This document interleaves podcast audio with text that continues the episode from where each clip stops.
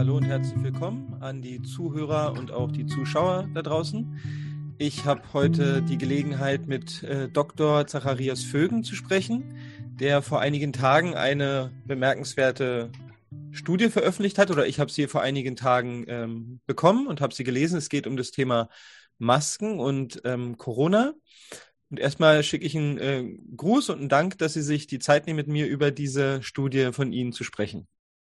Ja, vielen Dank. Äh, stelle mich gerne zur Verfügung, um äh, das auch weiter zu erläutern. Ich möchte aber kurz hinzufügen, Doktortitel habe ich nicht. Oh, Entschuldigung. ähm, dann lassen Sie am, uns am besten mit diesem Thema wirklich gleich anfangen. Vielleicht sagen Sie noch ganz kurz was zu sich und zu Ihrem Hintergrund und dann können wir mal direkt in die Thematik der Maske und zu dem, was Sie herausgefunden haben, einsteigen.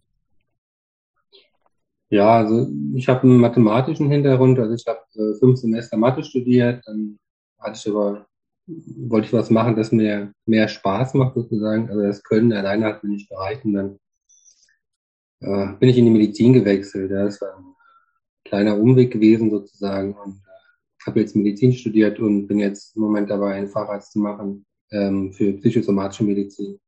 Mhm. Und jetzt haben Sie ähm, sich mit dem Thema Masken und Fallsterblichkeit beschäftigt zu Corona. Und vielleicht erläutern Sie uns als Laien oder mir als Laien, aber stellvertretend für Leute, die das interessiert, weil das Maskenthema ist ja ein sehr, sehr, sehr präsentes Thema und ist auch ein sehr emotional diskutiertes Thema und ähm, die Wirksamkeit wird vielleicht heftig umstritten. Die äh, Risiken oder vielleicht auch die Nebenwirkungen oder der mögliche Schaden werden auch teilweise kritisch ähm, beäugt oder auch begutachtet. Was haben Sie jetzt herausgefunden oder was war, was war so Ihre Forschungsidee hinter dem, was Sie publiziert haben? Also die grundsätzliche Idee ähm, kam eigentlich so ja, bei ein paar Diskussionen zu den Themen auf Twitter. Ich glaube, das kann man heute noch nachlesen, wenn man ans Ende von 2020 äh, zurückblättert in meinem Feed. Und dann hatte irgendjemand gefragt, ähm, ja, macht es das nicht eigentlich schlechter, wenn man die Viren, die man eigentlich abhustet, dann in der Maske ähm, aufhält sozusagen. Ne? Also wir kennen das ja, wenn man eine Erkältung hat, dann nimmt man Hustenlöser, damit man die Viren besser äh, raushustet. Ähm, ist ja gang und gäbe eigentlich. Und die Idee dahinter war einfach, was passiert, wenn ich die jetzt aufhalte. Ne?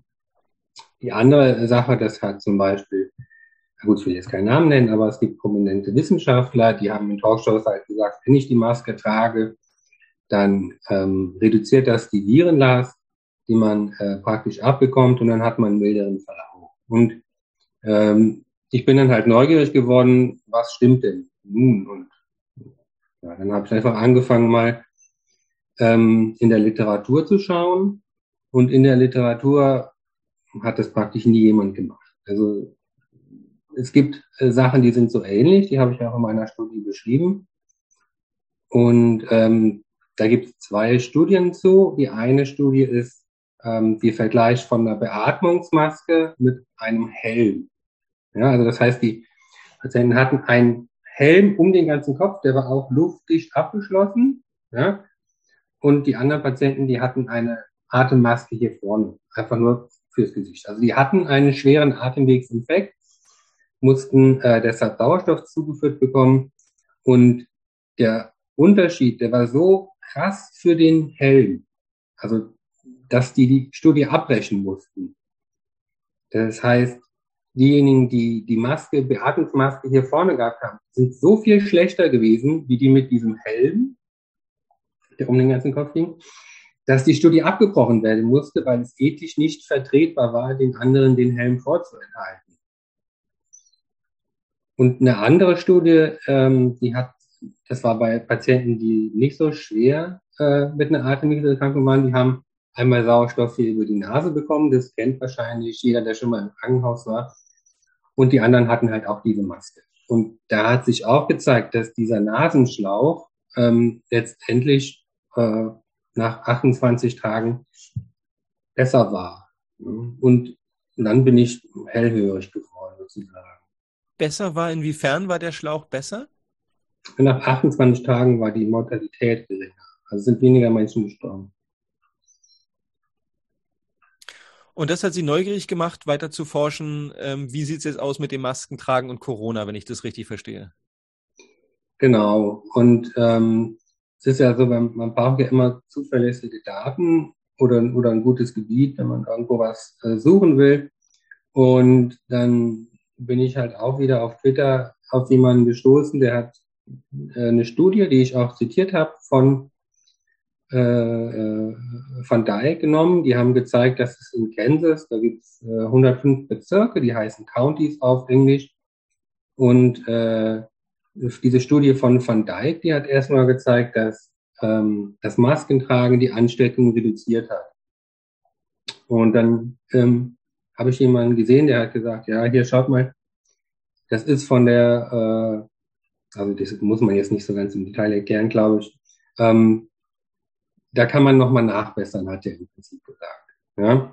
Ähm, und dann habe ich mich hingesetzt und habe wirklich mal nicht nur auf die ähm, auf die Infektionszahlen geschaut, sondern ich habe auf die Fallsterblichkeit geschaut. Ich wollte ja wissen, ist der Verlauf mit Maske schlechter oder weniger schlecht? Und das habe ich dann gemacht.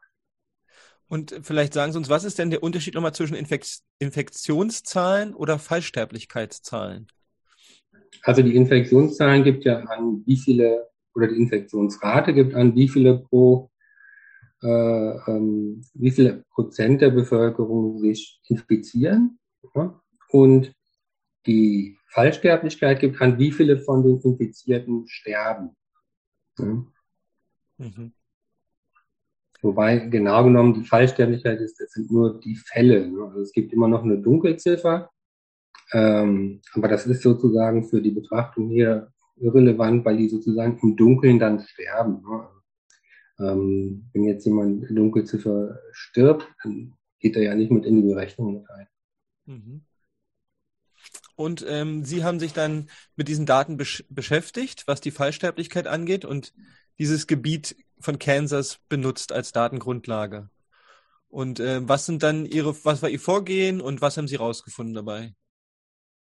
Also erstmal habe ich mir die ähm, Counties angeschaut und so, es gibt in manchen dieser Counties gab es oder gab äh, eine Maskenpflicht und in manchen nicht. Und da gibt es diese Grafiken in meiner äh, Studie, da habe ich diese Landkarte genommen und habe das dann markiert, welche das sind. Und das ist ziemlich bunt gewürfelt. Ja, also da gibt es jetzt kein festes Schema drin, wie die das verteilt haben.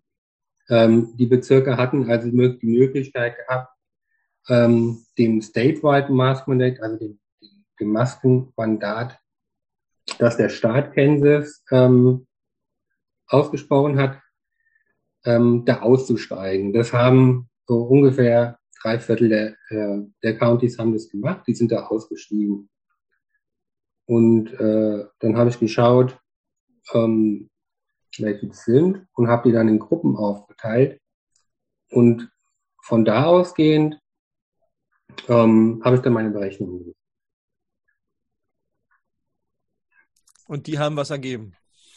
Ja, also zuerst mal habe ich mir dann die Gruppen angeschaut und habe festgestellt, dass in den Countys, in denen es halt die Masken gibt, da waren überwiegend ältere Leute und äh, kränkere Leute. Deshalb habe ich einen Parallelisierungsansatz gemacht. Das heißt, ich habe äh, Countys sozusagen so lange aussortiert, bis nur noch äh, die gleiche äh, Sterblichkeit vorliegt in beiden Gruppen. Ne? Also dass beide Gruppen das gleiche Risiko haben. Und das, was dann rausgekommen ist, wenn ich dann in diesen beiden Gruppen mit der gleichen Risikoverteilung ähm, die Analyse gemacht habe, wie ist da die Fallsterblichkeit, dann hat sich gezeigt, dass die in den ähm, Countys, die ein Maskenmandat haben, dass da die Fallsterblichkeit deutlich höher ist. Ne? Also ich habe zwei Konfigurationen gemacht. In der einen war es 85 Prozent mehr, in der anderen 58 Prozent mehr. Ähm, aber das ist eine Menge. Und das heißt jetzt als Laie ausgedrückt, 58 Prozent da, wo die Menschen Masken tragen mussten, sind 58 Prozent mehr Leute an Corona gestorben oder sterben wahrscheinlicher an Corona, als wenn keine Maske verwendet werden würde? Ist das das Resultat als Laie ausgedrückt? Genau, von denen, die infiziert worden sind, sind dann 85 Prozent beziehungsweise 58 Prozent mehr gestorben. Und ähm, dann habe ich nochmal äh, verschiedene Korrekturen gemacht. Unter anderem habe ich geschaut, ähm, es gibt ja die Möglichkeit, dass äh, sich weniger Leute angesteckt haben wegen der Maske. Das war auch so. Ja, also in den Counties, in denen Masken getragen worden sind, haben sich weniger Menschen angesteckt. Und dann kann man natürlich sagen, das kompensiert sozusagen. Ja, also man, man sagt, okay, da sind zwar mehr Leute gestorben, aber dafür haben sich weniger angesteckt. Ja. Und dann habe ich dafür korrigiert und dann hat sich aber gezeigt, es ist immer noch schlechter. Ne? Das heißt, selbst nachdem ich schon für diesen Fremdschutz korrigiert habe, sind immer noch mehr Menschen gestorben. Die Fallsterblichkeitsrate war immer noch. Ne? Und dann sind wir bei so einem Wert von ungefähr 50 Prozent gewesen in beiden Gruppen. Mhm. Was ja schon ein signifikant hoher Wert ist. Ja, und die Sache ist, man muss äh, für das Individuum selbst ist dieser Wert eigentlich noch größer. Ja, es gibt eine Studie, die in Zusammenarbeit mit RKI gemacht worden ist, die sagt, es sind äh, so 85 Prozent ungefähr sterben, äh, sterben an äh, Covid-19, der Rest stirbt mit. Und wenn, äh, wenn man sozusagen diese 15 Prozent, die mitsterben, ähm, das können ja nicht diejenigen sein, die extra wegen der Maske sterben.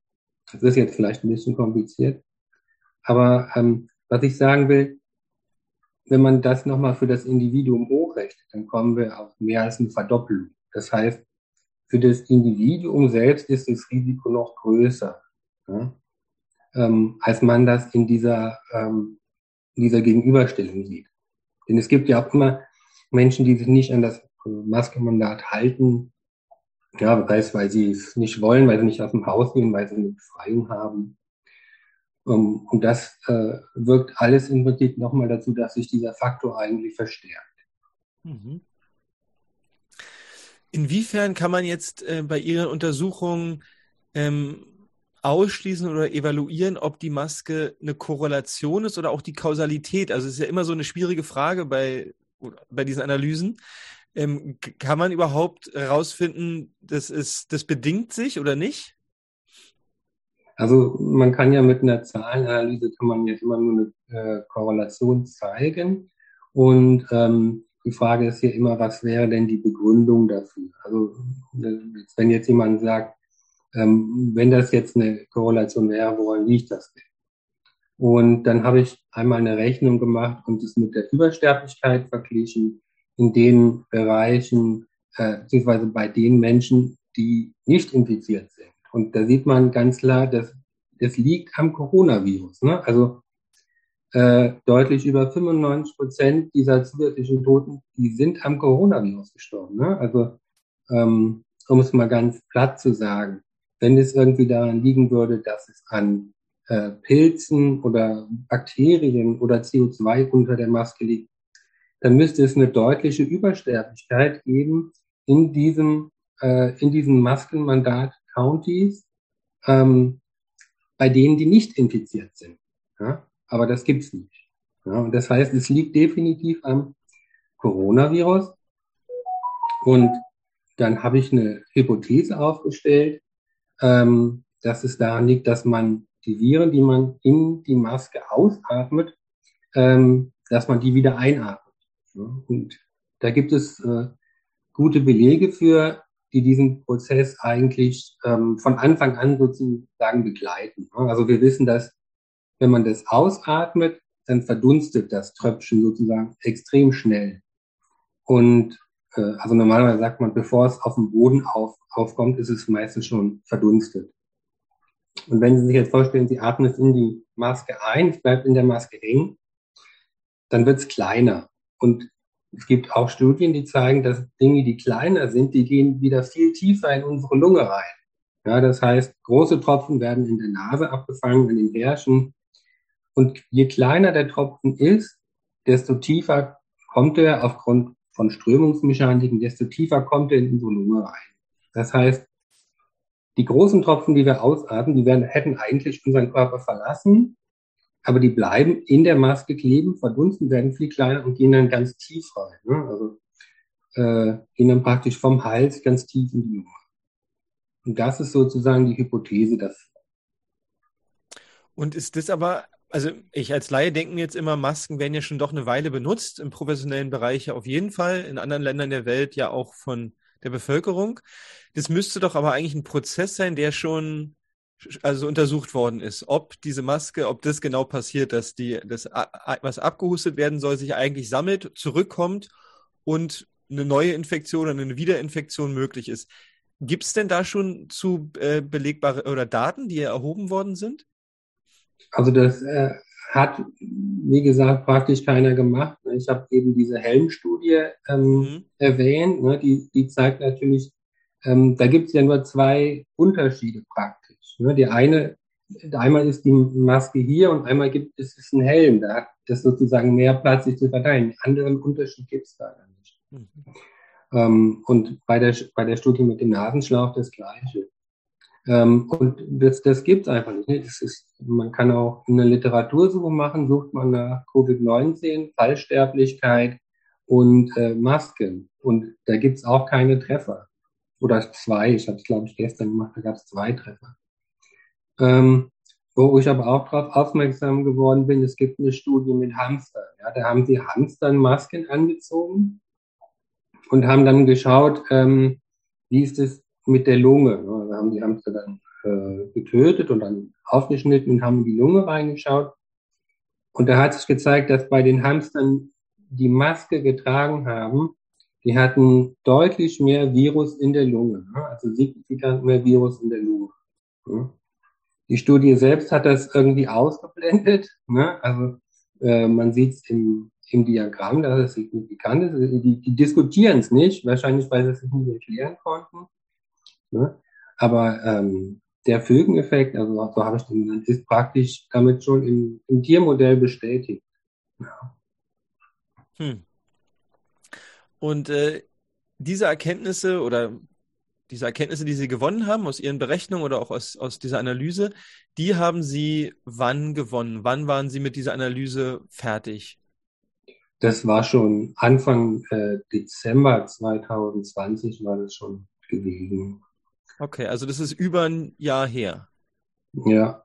ja. Ich habe das dann grob aufgeschrieben. Ähm, dann habe ich äh, Hilfe bekommen vom äh, Oliver Hirsch.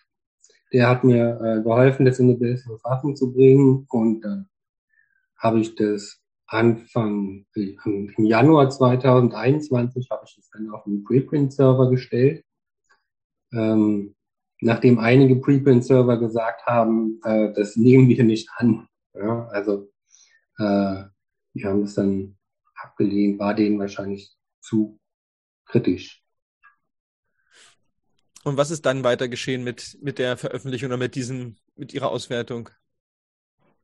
Ja, dann habe ich es an diverse Journale geschickt. Es ist aber immer zurückgekommen. Ähm, dann hatte ich ein Angebot bekommen, es in einer Zeitschrift zu publizieren, wenn ich äh, äh, Geld dafür bezahle. Ähm, und dann hat irgendjemand auf Twitter gemeint, ja, mach doch mal hier so ein, äh, was war das, GoFundMe Crowdfunding-Ding, da kommt bestimmt was zusammen.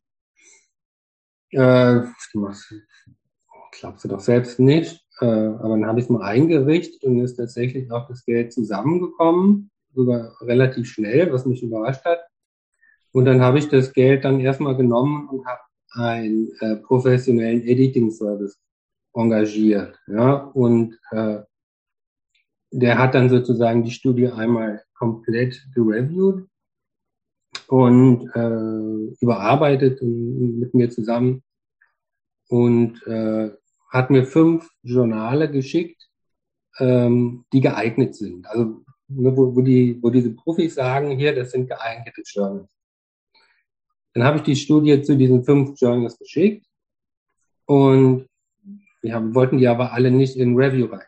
Die wollten die, die haben die einfach praktisch ohne Begründung abgelehnt und meistens haben sie geschrieben, ja, passt nicht zu unserem Journal.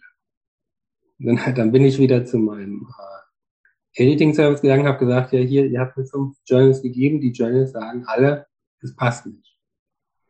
Und dann hat mir der Editing-Service geschrieben, ja, also eigentlich passen diese Journals, aber es ist im Moment davon auszugehen, dass das ein sehr politisches Thema ist und dass die Journals sich da äh, einfach nicht dran waren. Ja. Ist nur eine Hypothese gewesen von denen, aber das sind die Experten. Ja. Dann haben die mir nochmal drei Journals empfohlen, die haben es auch abgelehnt und dann ähm, haben wir gesagt, okay, dann bezahlen sie nochmal für ein Review und dann habe ich nochmal, also dann habe ich nochmal einen zweiten bezahlten Review gemacht ähm, und der war dann nochmal deutlich strenger gewesen, ähm, wo ich echt so da gesessen habe, oh, komm, wirklich, muss das alles auch sein? Okay, dann habe ich das auch gemacht. Dann habe ich noch mehr Journals bekommen. Inzwischen bin ich dann, während das lief, bin ich weitergeleitet worden praktisch ähm, zu einem anderen Journal und das hat dann sozusagen den Review-Prozess angefangen. Und ähm, dann habe ich die Reviewer-Kommentare bekommen, bin auf die Reviewer-Kommentare eingegangen und dann haben die Reviewer gesagt, ja, ist okay, ähm, kann gedruckt werden, sozusagen. Ja, und dann äh, hat es irgendwie zwei Wochen gedauert. Ich habe gedacht, ja, was ist denn jetzt? Und dann hieß es, ja, äh, wir wollen doch noch mal zwei weitere Reviewer hinzuziehen. Ich dachte, okay, komisch, weil eigentlich, die hatten mir geschrieben, äh, die ist akzeptiert. Aber dann hieß es auf einmal, ist doch nicht akzeptiert. Und äh, dann habe ich nochmal zwei Reviews bekommen. Der eine hat gesagt, ja, ist okay, äh, alles gut gemacht. Und der andere hat irgendwas geschrieben von äh, Trump Administration und äh, also es war ein komplett komischer Review, kann ich nur sagen. Und es wurde dann abgelehnt und mir wurde auch nicht die Chance gegeben, nochmal darauf zu antworten, ne, auf diesen äh, vierten Reviewer dann. Ja, und dann habe ich halt weitergemacht. Ne? Also es waren dann im Prinzip schon vier Reviews gewesen bis dahin. Und äh, dann habe ich äh, ja nochmal vier neue Journals vorgeschlagen bekommen und von denen war halt eins Medicine, wo ich es jetzt habe. Und da bin ich jetzt durch ein Review durch und habe es jetzt da publiziert nach äh, praktisch fünf Reviews. Ja. Mhm. Und das ist jetzt öffentlich einsehbar und ähm, sozusagen formal publiziert worden. Ja, genau. Okay, und gibt es äh, auch schon irgendwelche Reaktionen auf diese Publikation, die Sie äh, erreicht haben? Es gibt äh, im Moment noch keine größeren Reaktionen, die äh, irgendwie, also noch nichts Besonderes passiert. Mhm. Aber schauen wir mal. Ich äh, bemühe mich jetzt darum, äh, da weiter Aufklärungsarbeit zu machen. Es sind schon ein paar Leute an mich herangetreten, weil ich habe auch ähm, gesagt, dass wenn irgendjemand irgendwie ähm, Gerichtsprozesse hat wegen Maskenpflicht, also dann sage ich auch gerne als Sachverständiger aus, was in meiner, was ich in meiner Studie herausgefunden habe. Ja. Also das ist ja mittlerweile auch ein bekanntes Thema, dass die Maske äh, sozusagen ein politisches Thema geworden ist. Deswegen äh, wundert es mich jetzt nicht, dass es so schwierig war, das anscheinend zu publizieren, aber es ist interessant, es nochmal zu hören. Ähm, äh, wenn ich es jetzt als Laie richtig verstanden habe, um es nochmal so zum Abschluss zusammenzubringen, jemand, der sozusagen infiziert ist, und Sie haben es jetzt bei Corona untersucht, der, indem er die Maske trägt, während er infiziert ist, steigert eigentlich die Gefahr, jetzt mal im äußersten, also im äußersten daran zu sterben. Also es ist einfach für ihn ungesund oder nicht, nicht gesundheitsfördernd oder sogar eventuell schädlich, wenn man infiziert ist, die Maske zu tragen. Genau. Ja. Obwohl das ja eigentlich die Empfehlung ist teilweise. Also es gab ja sogar eine Empfehlung, dass man zu Hause als Infizierter die Maske trägt, ähm, wo ich wirklich gesagt habe, das ist doch wirklich ähm, sowas von äh, gesundheitsschädlich. Also, ähm, ich denke, man kann sich das auf, einfach an zwei Situationen unterscheiden. Einmal, wenn die Person infiziert ist, die die Maske trägt. Ja, dann ähm, geht es natürlich einmal um den Aspekt des Fremdschutzes, ähm, der aber gleichzeitig mit einer Selbstbeschädigung praktisch einhergeht. Ja? Und ähm, da hat meine Studie halt gezeigt, dass dieser ähm, diese Selbstbeschädigung, dass sie schwerer wiegt als der Fremdschutz. Mhm. Ja? Das heißt, ähm, der Fremdschutz für die, für die Masken, der fällt im Prinzip weg. Ja? Wegen der viel größeren Selbstbeschädigung, die da entsteht. Und wenn wir jemanden anschauen, der nicht infiziert ist, da geht es natürlich um den Eigenschutz. Und da muss man sagen, ja, okay, ähm, das kannst du machen. Du kannst sagen, okay, ich trage die Maske, dann stelle ich mich nicht an. Aber man sollte immer daran denken, ähm, dass es ja eine symptomarme Phase gibt und dass man sich da trotzdem anstecken kann. Ne? Also nur mal als Beispiel. Ich war Anfang Januar auf einer Fortbildung gewesen. Da sind wir alle morgens getestet worden mit Schnelltest und äh, alle geimpft oder viele auch geboostert. Und ähm, am zweiten Tag der Fortbildung sind wir auch getestet worden. Und die eine Kollegin, mit der ich am ersten Tag zusammengesessen habe, die war dann positiv getestet. Ne? Am ersten Tag war sie nicht positiv, aber am zweiten. Und äh, fünf Tage später war ich dann auch positiv. Ne? Das heißt, wenn diese Kollegin jetzt den ganzen Tag Maske getragen hat, dann hat sie genug Virus ausgeschieden, um mich anzustecken, obwohl sie negativ getestet worden ist am ersten Tag. Und das kann natürlich dann schlecht sein. Ne? Also ich weiß, eine junge Kollegin, der ist wahrscheinlich jetzt nichts passiert, nehme ich mal. Ähm, aber diese Risikophase, der sollte man sich bewusst sein, wenn man sagt, ich trage die Maske weiter zum Selbstschutz. Mhm.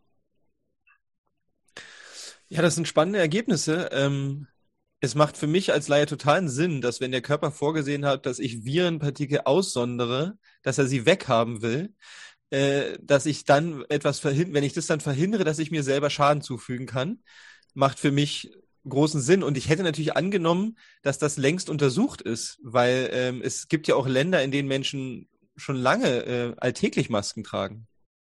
Ja, also ich denke, ähm, am einfachsten kann man sich das äh, oder kann man jemandem diese These näher bringen, indem man ihn fragt, würdest du eine Maske tragen, die ein Corona-Infizierte für ein paar Stunden getragen hat? Da würden die meisten Leute übrigens sagen, nee. Wenn ich die Maske von dem Infizierten an, anziehe, dann, dann atme ich doch die Viren ein, die der in die Maske ge, äh, gehotzt hat. Jetzt, ähm, und dann stecke ich mich an. Ne? Also niemand würde jetzt hingehen und die Maske von Infizierten nehmen und die äh, anziehen. Also da würden die Leute sagen, nee, das ist unhygienisch, da stecke ich mich an. Ähm, aber genau das ist ja im Prinzip ähm, der, der Denkfehler sozusagen, der gemacht worden ist, ne? dass niemand äh, daran gedacht hat, dass man sich sozusagen selber den Virus, der eigentlich rausgeht, wieder, wieder auflädt, in die Lunge atmet. Hm. Ja, ähm, beachtliche Erkenntnisse. Ähm, Gibt es noch Teile Ihrer Studie oder da, die damit verbunden sind, Erkenntnisse, die Ihnen noch wichtig sind zu sagen der Öffentlichkeit? Naja, also wie gesagt, ähm, ich denke, die Maskenpflicht muss auf jeden Fall fallen und wir sollten sie auch nicht wieder äh, holen. Ja? Ähm, was wir auf jeden Fall noch machen sollten, wäre den Effekt weiter zu untersuchen. Ich habe da ähm, vorgeschlagen, dass man das mit einem äh, H2O15 äh, Pad machen kann. Ne? Also man kann äh, mit radioaktiv markiertem Wasser diesen Effekt praktisch ähm, nachvollziehen. Ne? Also einfach mal dieses radioaktive Wasser gurgeln, Maske atmen und dann kann man sehen, ob das äh, in die Lunge gekommen ist. Ne? Also wenn irgendein Professor, der zufällig Zugriff auf ein H2O15-Pad hat, der weiß ja noch, was das ist, ähm, das hört, der kann gerne auf mich zukommen. Ähm, Würde ich gerne dran mitarbeiten, an der Studie darüber. Mhm. Ja, das klingt sehr interessant. Ähm, Gut, dann ähm, danke ich Ihnen auf jeden Fall für Ihre Arbeit zu diesem Thema. Ich finde es ein wichtiges Thema und es ist gesundheitlich gesehen ja ein sehr relevantes Thema, weil wir haben jetzt einige Jahre mit dieser Maskenpflicht äh, hinter uns, nicht nur wir, viele Menschen auf dieser Welt. Und ich denke, jede Form der Erkenntnis, die dem der Gesundheit dient, ist da von großem Wert. Ähm, und freue mich, dass Sie sich die Zeit genommen haben, uns kurz zu erklären oder mir, was Sie eigentlich rausgefunden haben und hoffe, dass es andere auch lesen werden und vielleicht eine Diskussion beginnen kann darüber und auch weitere Untersuchungen, weil ähm, ja grundsätzlich soll es darum gehen, ähm, herauszufinden, ob es wirklich hilft oder nicht oder was der mögliche Schaden sein könnte. Ja, danke für die äh, Gelegenheit, mich zu äußern. Ähm, immer gerne.